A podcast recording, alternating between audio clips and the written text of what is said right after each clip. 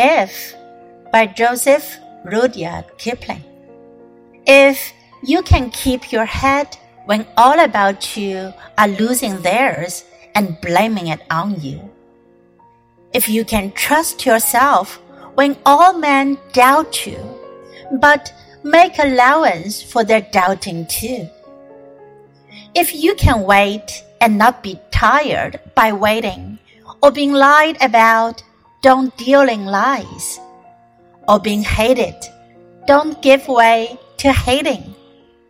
And yet, don't look too good, nor talking too wise. If you can dream and not make dreams your master, if you can think and not make thoughts your aim, if you can meet with triumph and disaster and treat those two impostors just the same,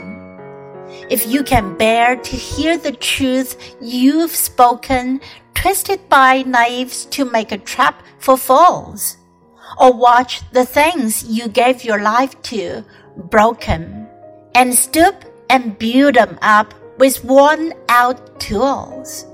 If you can make one heap of all your winnings and risk it on one turn of pitch and toss and lose and start again at your beginnings and never breathe a word about your loss. If you can force your heart and nerve and sinew to serve your turn long after they're gone,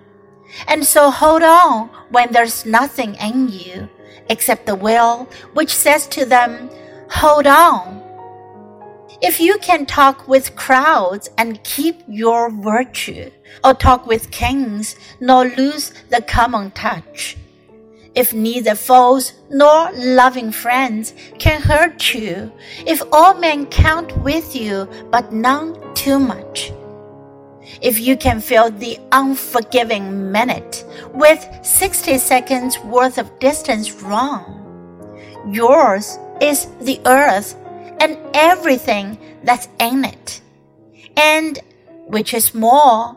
you will be a man, my son. 如果，如果在众人六神无主之时，你能镇定自若，而不是人云亦云；如果在被众人猜忌怀疑之日， 你能自信如常，而不去妄加辩论；如果肯耐心等待，不急不躁，或遭人诽谤却不以牙还牙，或遭人憎恨却不以恶报恶。既不装腔作势，亦不趾高气扬。如果你有梦想，又能不迷失自我；如果你有神思，又不至于走火入魔；如果在成功之中能不忘形于色，而在灾难之时也勇于咀嚼苦果。如果能忍受听到自己所说的真相被宵小之辈歪曲的面目全非而不生怨哀，或是看到自己毕生追求的事业崩溃，仍能忍辱负重，从头再铸辉煌。如果你辛苦劳作已是功成名就，还愿冒险一搏，即使惨遭失败，也能从头开始，从容面对。从不言败。